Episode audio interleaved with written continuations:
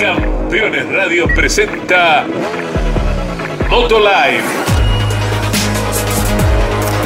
Lo mejor del motociclismo de Argentina y el mundo. Moto Live, Moto Live.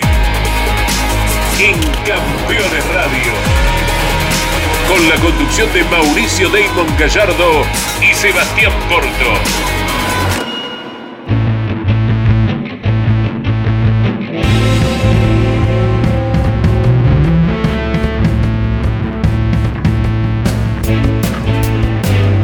Amigos, bienvenidos. Esto es Moto Life. Estamos por Campeones Radio, como cada semana, un nuevo episodio para hablar de lo mejor del motociclismo, para disfrutar de todo lo que dejó el Campeonato Mundial de Superbike en la República Argentina, anticipando también lo que será la vuelta a la acción para MotoGP en un circuito muy especial, en un fin de semana que será sumamente emotivo, sin lugar a dudas, para Valentino Rossi. Bueno, vamos a hablar de todo eso y mucho más como hacemos cada semana con el internacional Sebastián Porto.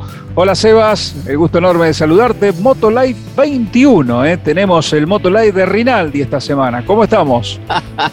¿Cómo andás, amigo? Un gustazo estar con vos otra vez. Sí, sí, el número de Rinaldi, de Troy Bailey. Troy Bailey, sí, sí, clásico. sí, señor. Así que, sí, programa 21 ya van, van pasando las semanas, increíble. Así que bueno, disfrutándolo como lo hacemos siempre y, vamos a charlar algo lindo de lo que pasó el fin de semana. que ¿Te sacaste el mono o lo tenés puesto todavía? No, tuvimos, tuvimos, lo que sigue el fin de semana. Terrible, metimos carreras como nunca con las carreras del 600 del Super Sport. La verdad que se disfrutó mucho, se trabajó mucho, pero se disfrutó mucho. Vimos la consagración de Agerter en lo que fue la clase de Super Sport. Primera vez que Argentina consagra un campeón del mundo en el Vigicum de San Juan, así que ha sido notable con cinco argentinos en pista, que también ha sido otro de los hechos destacados ¿no? del fin de semana, la presencia de Andrés González y Matías Petrati en el Super Sport, y Tati Mercado, habitual del Superbike, sumándose a él, eh, Luciano Ribodino y Marcos Solorza, es otro de los, de los puntos que hemos destacado durante todo el fin de semana, Sebas, y en lo que refiere a lo puntualmente importante en cuanto a la pelea y definición del campeonato. Bueno, no hubo victoria para Rea por primera vez en San Juan, se tuvo que conformar con un podio, le costó mucho, trabajó mucho y el turco quedó ahí, poco más cerca ¿no? de ese gran objetivo de cara a Indonesia. Sí, sí, la verdad que sí. Bueno, esperábamos un fin de semana lo previo, como lo analizamos la semana pasada, quizás eh, con un turco fuerte, que, lo viene haciendo todas las fechas, y, y, más que todo la Kawasaki, ¿no? Siempre decimos que Rea por ahí un circuito que en lo previo había funcionado muy bien años anteriores, pero creo que esa caída en la FP2 eh, le complicó el fin de semana, eh, arrastró esa falta, esos 40 minutos, media hora de entrenamiento en un nivel así, Damon se nota un montón, porque más justamente ese horario. ¿no? la FP2. Claro, la FP2 que ya la condición de la pista está bien, es el mismo horario donde se va a correr, entonces eh, justamente el turco hizo una FP2 brutal, como lo hace siempre, pero se metió como 16, 17 vueltas seguidas en tres décimas. Lo sintió, lo sintió el campeón del mundo, esa, esa falta de, aprovechar ese entrenamiento y me parece que eso lo arrastró eh, el resto, ¿no? Ya, si bien siempre anduvo rápido en cuanto al tiempo, pero no pudo poner la moto a punto para la carrera y eh, la del sábado la padeció muchísimo. Ya en la vuelta 2 el turco la había hecho ya una diferencia abultada. Sí, y es curioso eh, respecto a Jonathan Reda, Sebas, porque dijo que es muy extraño, y se cuesta creer lo que encontramos para el domingo que haya funcionado y haya hecho un cambio tan grande. No, no, nunca lo dijo, nunca lo reveló, es como también le agradeció a Pérez Riva porque investigó todo el fin de semana a dónde podían destrabar esa cuestión de que no conseguía grip, y dijo que recién para la segunda manga eh, y esto lo remarcó varias veces el norirlandés, ¿no? No, no me creería si te digo lo que tocamos para que realmente el setup enganche y, encuentre esa moto. Entonces, bueno, vaya a saber uno dónde encontraron esa clave, ¿no? Esa llave, porque realmente el domingo en la segunda carrera fue, fue de lo mejor del fin de semana, ¿no? Del, del, del norirlandés. Sí, fíjate que pasó algo parecido a Portimao. Eh, en Portimao pasó algo similar recién en la carrera número 3, digamos, la Race 2 del domingo, donde ganó en, allá en Portimao. Y acá lo mismo, no ganó porque Reading estuvo, hizo un trabajo fantástico, pero hizo una gran carrera y le ganó al turco, que era el hombre a batir todo el fin de semana. Y quizás eh, le estás costando más. Me parece que, que, que Toprak y la Yamaha, ni bien tocan cualquier pista, funcionan de arranque muy bien y es como que la Kawasaki la tienen que ir poniendo a punto, siempre decimos que una moto nerviosa, cuando vemos los onboard de REA, la moto siempre va vibrando, como que va sobreexigido para seguirlo al turco y, eh, y se incrementa más el problema ese en el tren delantero. Así que andás a ver el cambio que hizo para el domingo. Seguramente fue un cambio de, geometría, de, viste, estas motos podés tocar un montón de cosas, quizás también la tracción, el, el, basculante trasero, eh, bueno, el pivot, un montón de, de, cosas que uno puede deducir a la distancia, pero evidentemente han hecho un cambio y la moto funcionó porque no solo mantuvo el ritmo, sino que lo superó el turco. Y, a la inversa, de las últimas cinco, cuatro o cinco vueltas, si bien el turco la achicó, pero es, fue, fue el mejor ritmo de Rea de, todo el fin de semana. Bueno, ya vamos a volver sobre, sobre Jonathan y Toprak en cuanto a la definición del campeonato. Un párrafo aparte para Scott Reading, que era su primera vez en Argentina, y, la verdad que hizo un trabajo excepcional haciendo la superpole, quedándose con lo mejor a la hora de clasificar. Un error eh, muy temprano lo dejó sin chances en la carrera 1 del sábado, en la que quedó último, lejísimos, y pudo remontar hasta el noveno pero ya ahí nos avisó Sebas de que estaba para cosas grandes, ¿no? El día domingo, y de hecho así lo fue. Peleó en la Rey Superpole, donde lo intentó, y en la carrera 2 era el único que podía estar ahí firme, bien, bien fuerte. Exactamente, sí, sobre todo arrancó fuerte ya, como dijiste, el, viernes ya estaba ahí adelante, eh, sin conocer los secretos de la pista, siempre te lleva, está bien que estos pilotos que tienen una experiencia y un nivel tan alto eh, enseguida se adaptan a la pista. Pero no es lo mismo tener dos años previos donde vos ya conocés los puntos de referencia, la frenada, los pianos, sabés por dónde tenés que ir, más ya que hace, bueno, en este caso hacía dos años del 2019 que no pisaban eh, ahí San Juan. Em, pero bueno, Scott hizo un gran trabajo, eh, se quedó con la pole. Y sí, no sabemos qué le pasó en la, en la caída, parecía como un problema, algo electrónico, porque la moto le pega un saltito y se cae pero fue contundente, fue, hizo un gran ritmo y la Superpole, para mí, la Superpole fue la mejor carrera del fin de semana. Fue, fue tremendo como se pasaron varias veces y las 10 primeras vueltas de la Race 2 del domingo también fueron sensacionales. Así que un gran trabajo de Scott en este final de temporada despidiéndose de la Ducati de una manera brillante. Si hubiese tenido esta regularidad la primera parte del año, creo yo que estaría en condiciones de pelear el título con, con Topra y con Rea. Sí, sí, sería una batalla a tres puntas, ¿no? Eh, de eso no hay ninguna duda. Tuvo un bajón importante en mitad de temporada Reading, que eso lo condicionó, ¿no? Quizás eso a lo mejor tuvo que ver en, el momento en el que él estaba en plena negociación y uno no sabe, eh, no, no, se cuentan todas las cosas a, los medios pero bueno, coincide ahí el bajón, ¿no? Cuando él se entera de que Bautista vuelve a Ducati, como que se sintió que el equipo no lo, no lo apoyó, salió rápidamente a buscar continuidad en otra estructura. Y bueno, quieras o no, eso de algún punto al piloto hasta lo puede sacar de eje, lo puede llegar a distraer si se quiere, y, o, o, generar un bajón anímico que, que impacta en el rendimiento, ¿no? Porque todo ese tipo de cosas son las que a veces tienen que funcionar perfecto para que, para que rindan de la mejor manera. Eh, curioso porque fíjate que le pasó lo mismo a Bautista cuando se fue de Ducati, ¿no? Se fue eh, a un proyecto totalmente lleno de incertidumbres como fue HRC, dejando una moto súper ganadora. Y lo mismo le está pasando a Scott. Eh, se está yendo de una moto que, le permite ser fuerte. ahí.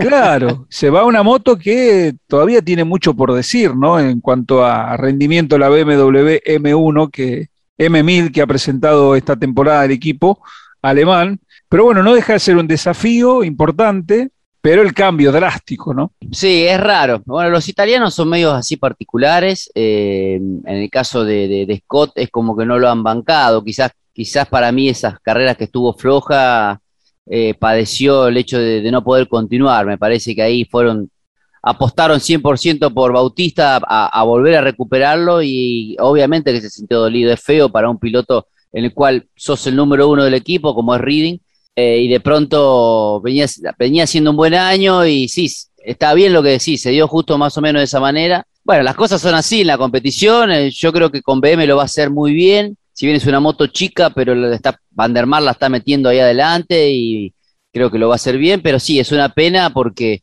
eh, esta regularidad que está teniendo en este final de, de estas últimas dos o tres fechas eh, hubiese sido lindo el año que viene verlo, no sé, al menos me parece a mí con compañero de Bautista, sin Sí. sacar a Rinaldi porque es italiano, pero hubiese estado esa, dupla Reading Oh. Bautista en Ducati hubiese sido tremenda, ¿no? Sí, sí, sí, no tenga ninguna duda. Y es curioso también, Seba, porque fíjate que a Chas Davis, por ejemplo, eh, Ducati lo bancó muchos años en la estructura oficial. Eh, hubo otros cual, pilotos sí. que duraron menos, que, que tuvieron Melandri, por ejemplo, eh, Giuliano, pero no tuvieron el rendimiento de Davis. Davis era piloto Claro. ganador, pero también bastante inestable, ¿no? A largo plazo. Pero sin embargo lo, lo- lo tuvieron muchos años en el equipo. Bueno, hay que ver la negociación finita que uno no conoce. Por ahí la manera de, de desarrollar una negociación no es la misma entre los managers de un piloto y otro, y eso termina empujando todo hacia, hacia un costado, ¿no? Y en función del campeonato, Sebas, Indonesia, la última fecha es lo que va a definir. Hay 30 puntos de diferencia ahora entre el turco y, y- y Jonathan Rea, con 62 puntos en juego. Y ya avisó Jonathan, la presión la tiene Toprak. Yo voy a salir a ganar lo más que pueda y ya está, no depende de él. Eh, en ese sentido me parece que está bien el planteo que hace Jonathan. Además, seamos sinceros, más allá de lo que pueda opi- opinar la gente que hoy ve cómo a, eh, a- a todos los campeones en algún momento llega alguien que les pone un freno, ¿no? Le- Les, les- les ha pasado en todas las categorías a los mejores. Entonces, para el de afuera ve, uh, bueno, se terminó Rea, le están ganando. Y sí, en algún momento te toca que pase. Pero poniéndonos en el lugar de Rea, ya ganó seis campeonatos del mundo. O sea, si este lo pierde, a él no le va a cambiar Sí. absolutamente nada, ¿no? En, en cambio, el turco va por el primero. Exactamente, no, no, tal cual, tal cual lo que decís, creo que el hecho de, yo no sé si la presión, para mí la presión es compartida, por supuesto, porque los dos están definiendo un campeonato.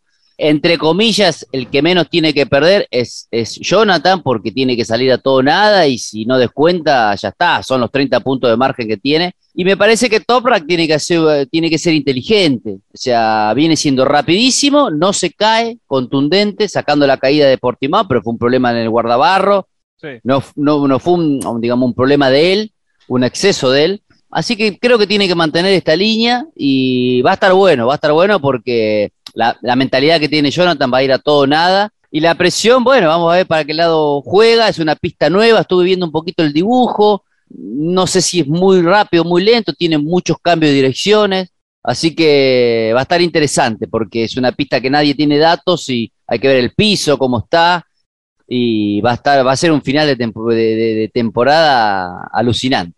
Sí, qué, qué, qué riesgo, ¿no? Qué jugada de Dorna ir a definir el campeonato o cerrar la temporada en una pista nueva, con todo Sí. lo que ello implica, ¿no? Que, que pueden aparecer problemas en, la su- en el asfalto, que pueden aparecer montones de situaciones que se escapan a los papeles. Normalmente siempre la definición de campeonato, el la mayoría de las categorías trata de hacerlo en un circuito ya conocido o, Sí, o en Europa, o instalado. en ¿no? Europa, en Europa más que todo. Exactamente.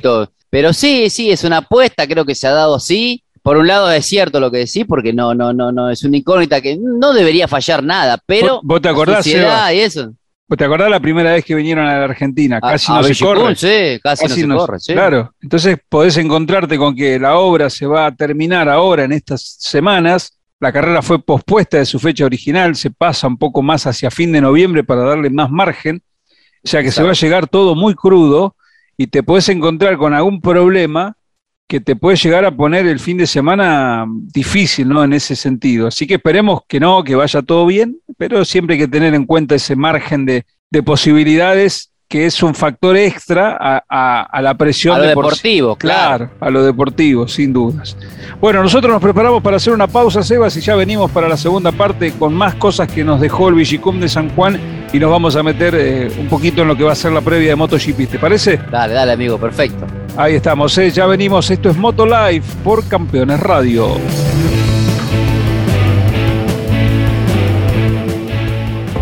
Campeones Radio. 24 horas con lo mejor del automovilismo. Terrus, una nueva concepción de vida. Magnífico loteo sobre Ruta Nacional 14 en Concepción del Uruguay Entre Ríos. Financia y construye Río Uruguay Seguros. Para más información, www.terrus.com.ar. Campeones Radio presenta Rally Vuelta de la Manzana.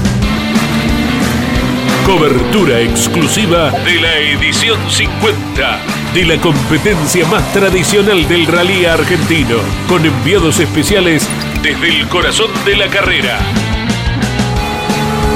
Con la participación de Gabriel Reyes, Marcelo Rondina y Juan Pablo Grassi. Rally Vuelta de la Manzana. Del 22 al 24 de octubre en Campeones Radio. Todo el automovilismo en un solo lugar. Comunicate con este programa. Deja tu mensaje de texto o voz al WhatsApp de Campeones Radio. 11 44 75 0000. Campeones Radio. Todo el automovilismo en un solo lugar.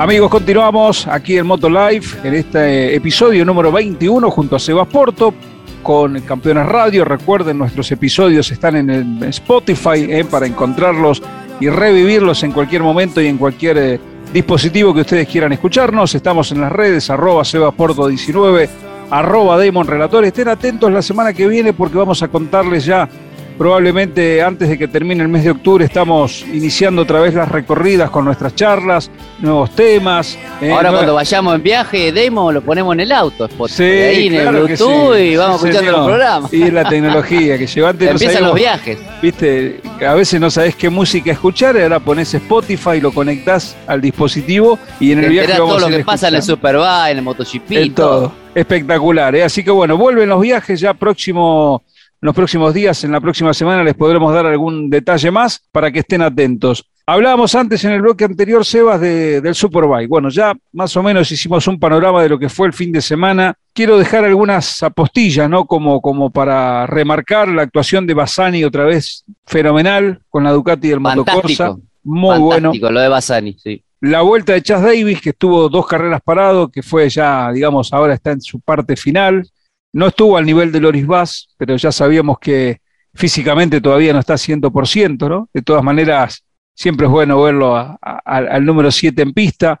Honda, un desastre en la Argentina, nada, lejísimo de lo que venían haciendo en Portimao, ni Bautista, siquiera que ya había ganado acá en el Villicum, pudo acercarse a algo más o menos lógico, este, una, moto inmanejable ¿no? en, cuanto a rendimiento para los pilotos oficiales, y también lo padeció Tati Mercado, ¿no? Por lejos creo que fue la mejor moto, la peor moto que tuvo en las tres presentaciones de la Argentina, eh, le costó muchísimo meterse en el top 15. Eh, eso como, como párrafos destacados y, respecto a los argentinos, Sebas, ¿cuál es la lectura final que haces de la participación de los, de los otros cuatro pilotos que representaron al país? Creo que lo hicieron, eh, lo hicieron bien, digamos, en el sentido, a ver, no vamos a analizar resultados porque se entiende que, que por una cuestión de, sin tener la experiencia en este tipo de motos, quizás más lo que es Luciano y, Marco Solorza, Luciano Ribodino, eh, creo yo de que es una moto completamente distinta, con otra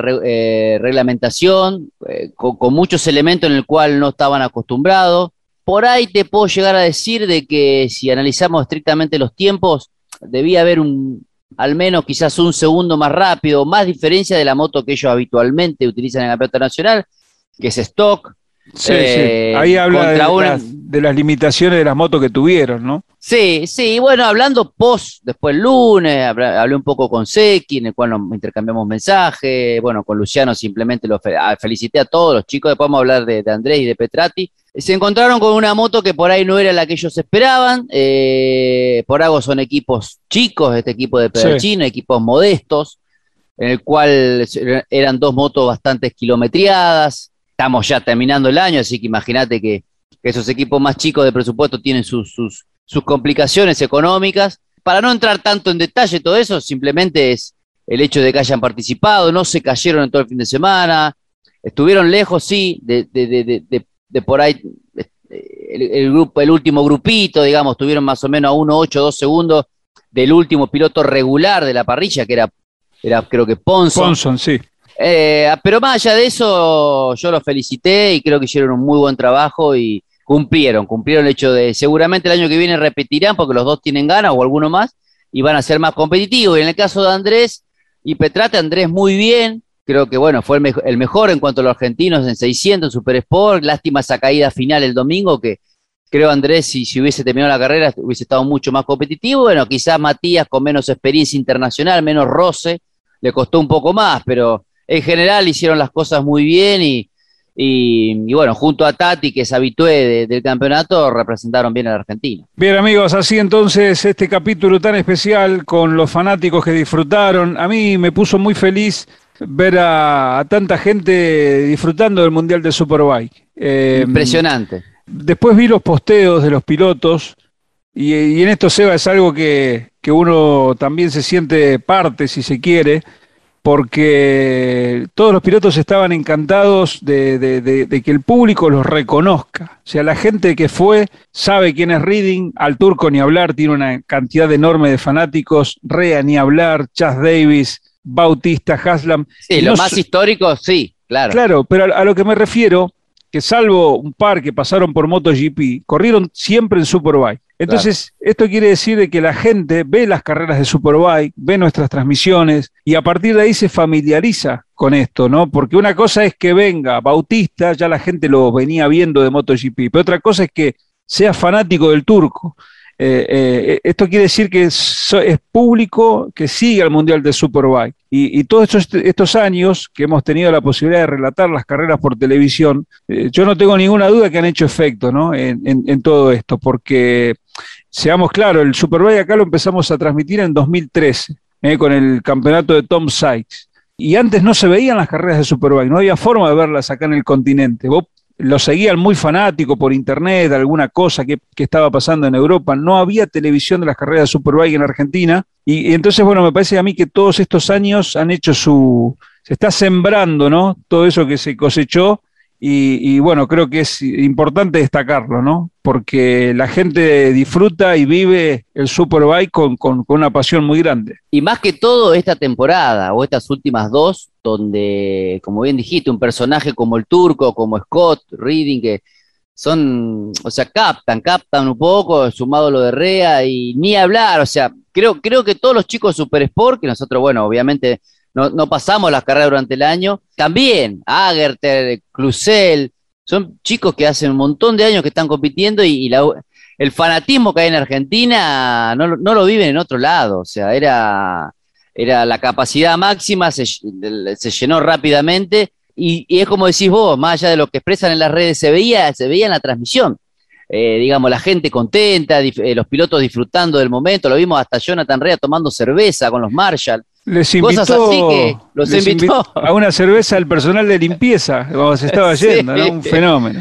No, impresionante, así que no cabe duda, amigo, que, lo del Superbike, las transmisiones que hacemos son fantásticas y, la gente no solo ve MotoGP, eh, sino que también se hizo fanático del Superbike y más, más estos últimos años que hay esta linda pelea. Sin duda, sí, ahí estaba, ¿no? Este, este, este apartado que quería mencionar porque hemos visto realmente una, un despliegue bárbaro, ¿no? En lo que fue para los equipos, la primera vez que salen de Europa eh, después de un año y medio, casi dos, la verdad que extraordinario. Y ahora Indonesia, 19 al 21 de noviembre, Sebas, ¿eh? habrá que esperar un par de semanas para, para la definición del campeonato.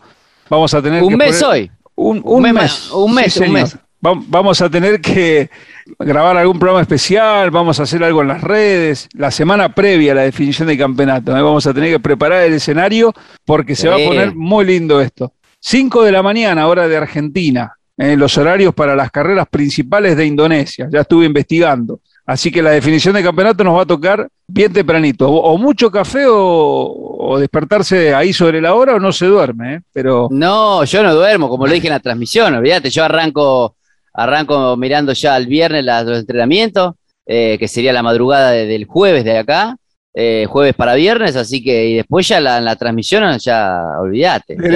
arranca todo la, la, la, FP3, la cual, y ya me quedo despierto. Sí, más una definición de campeonato. Seguro. Eh, vamos a estar como locos. Que nunca nosotros, esto también lo tenemos que decir, nunca nos tocó relatar una definición de campeonato así.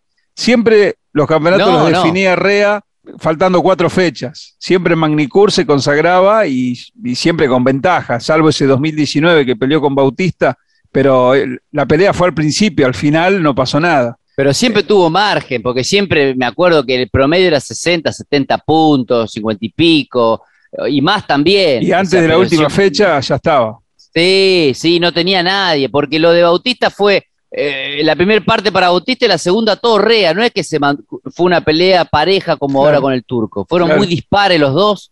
Y bueno, ahora sí, ahora está muy emocionante por eso. Bueno, vamos a ver de qué, cómo lo disfrutamos ese fin de 4.300 metros el circuito de Indonesia, el Mandalika, que es un trazado absolutamente nuevo, 17 curvas, 6 a la izquierda y 11 a la derecha. La recta de 507 metros, la recta principal, Así que vamos a, estar atentos, les vamos a ir mostrando en las redes después algunas, algunas cositas que tenemos, datos de, ese circuito. Cambiamos, Eva, el foco para hablar de MotoGP. Se viene eh, el regreso a la actividad, Misano, la segunda visita a este circuito italiano. Y ya sobre el final del programa, hablar un poquito de esto, ¿no? Porque está la posibilidad de consagración ya para el Diablo. ¿eh? Tiene la primera gran posibilidad, Fabio Quartararo, de quedarse con el título de MotoGP y Pedro Acosta también un poquito más lejana la posibilidad, pero Pedro Acosta ya también tiene la chance en Moto 3. Moto 2 todavía no, hay que esperar un poquito más. Están los dos muy encaminados, creo que fueron claros dominadores durante toda la temporada. Lo de Pedro Acosta es sensacional, lo destacamos un montón de veces. Un chico que, que apunta a ser uno de los grandes del motociclismo, como lo puede ser hoy Mark, como lo puede ser Joan Mir. Va a tener un futuro enorme. Raúl Fernández, lo propio en Moto 2. El, eh, Moto 2 va a estar sensacional entre los dos compañeros de equipo, Fernández y Garner. Eh, Fernández viene eh, ganando fuerte. Viene ganando, se cayó eh, Garner la última fecha en Austin y así que le recortó un montón de puntos. Su, van a definir el campeonato entre ellos. Y bueno, y siendo una MotoGP, por supuesto, creo que Fabio tiene todo muy, muy, bastante controlado, tiene un montón de puntos, quedan tres fechas, ¿no? así que puede ser campeón esta, sí, si hace un buen resultado como el otro día, eh, ya prácticamente lo, lo, lo, le tiene que llegar adelante a, a, Peco, ¿no? Claro, si le llega adelante a Peco ya, ya, prácticamente estaría, así que eh, bueno, hay que correr las carreras y en la moto puede pasar de todo, pero está, muy encaminado a llevarse su primer título. Exactamente, pasa un poco por ahí la cosa, eh, sin duda que para Fabio Cuartararo es la gran posibilidad. después se tienen que dar una serie de resultados en caso de que Fabio no esté tan adelante como para que Peco pueda estirar la diferencia, pero le lleva un colchón importante de puntos, todo indica que podría ser, ¿no? Hay que ver. Hay que ver, ahora no nos olvidemos que vamos a Misano, a suelo italiano, eh, Peco funcionó muy bien la última vez, tiene que estar ser inteligente, tiene un montón de puntos por delante, y si no es esta será la otra fecha, pero te vuelvo a repetir, para mí no, no sale de ahí, tiene que pasar a un, una catástrofe, algo, no sé, muy raro que, que se complique y no pueda participar una o dos fechas como para que descuente esa cantidad de, puntos. Bueno, se va a homenajear por supuesto a Simoncelli, va a ser un recordatorio muy especial la carrera esta. También eh, a, Valentino, de alguna manera lo, va a vivir la, presentación de, Valentino en Italia, ya por última vez, eh, como piloto eh, en tiempo completo de lo que es el Mundial de Motociclismo, así que lo va a vivir de una manera muy especial y además va a haber un, recordatorio muy especial a Fausto Gresini, ¿no? Así que será sin duda un, todo eso. un gran premio cargado de emociones, principalmente para los italianos, esto que se va a vivir el próximo fin de semana, 9 de la mañana, el día domingo, el horario del gran premio para eh, MotoGP, ¿no? Para, para la clase mayor. Así que vamos a estar atentos a lo que allí ocurra para la semana que viene desmenuzarlo, ¿eh? aquí en, en Moto Life. Echaron a un, a un mecánico del equipo Sponsorama. Ah, sí. Le metió un PCR negativo, bueno, pasa en todas partes del mundo. ¿eh? Afuera, no lo deja trabajar más. El tipo quiso entrar como, está mal, está mal, así que afuera. Y bueno, hay cambios también para Moto E. La próxima semana le vamos a dar algunos detalles, pero ya se habla de un segundo fabricante para 2023. ¿eh? Ya no sería solamente una sola marca ¿no? dentro del Mundial de, de Moto E enérgica, sino que habría otro fabricante a partir de 2023, con lo cual el campeonato de moto eléctrica también empieza a hacerse fuerte en ese, en ese apartado. Bueno, Seba, se nos terminó el tiempo. Disfrutamos esta semana pleno y nos vamos a encontrar la próxima con más Moto Life aquí en Campeones Radio. ¿Te parece? Así es, amigo. Bueno, un gustazo, como siempre, charlar con vos. Pasa volando el programa. Estamos acostumbrados a las transmisiones y pasa cuando uno la disfruta y lo lleva esta pasión de poder contarles a todos los fanáticos, pasa, pasa muy rápido las transmisiones, los programas. Así que, bueno, siempre es un placer y nos vemos la semana que viene acá para analizar todo lo que deje Misano. Sí, señor. Claro que sí. Como dijo Sebas Porto, ¿eh? la semana que viene estamos con más Moto Life. Abrazo gigante a todos los fanáticos que nos escriben, que nos cuentan y que están permanentemente en contacto. Chau, Sebas. Hasta la semana que viene. Abrazo grande, amigo. Hasta luego. Chau, chau. Esto fue Moto Life por Campeones Radio. Y recuerden, en moto, siempre con casco.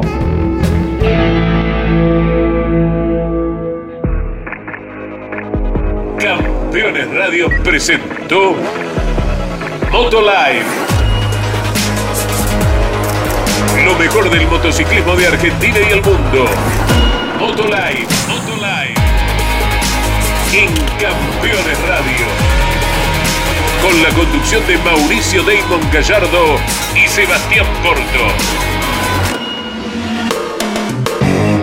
Campeones Radio.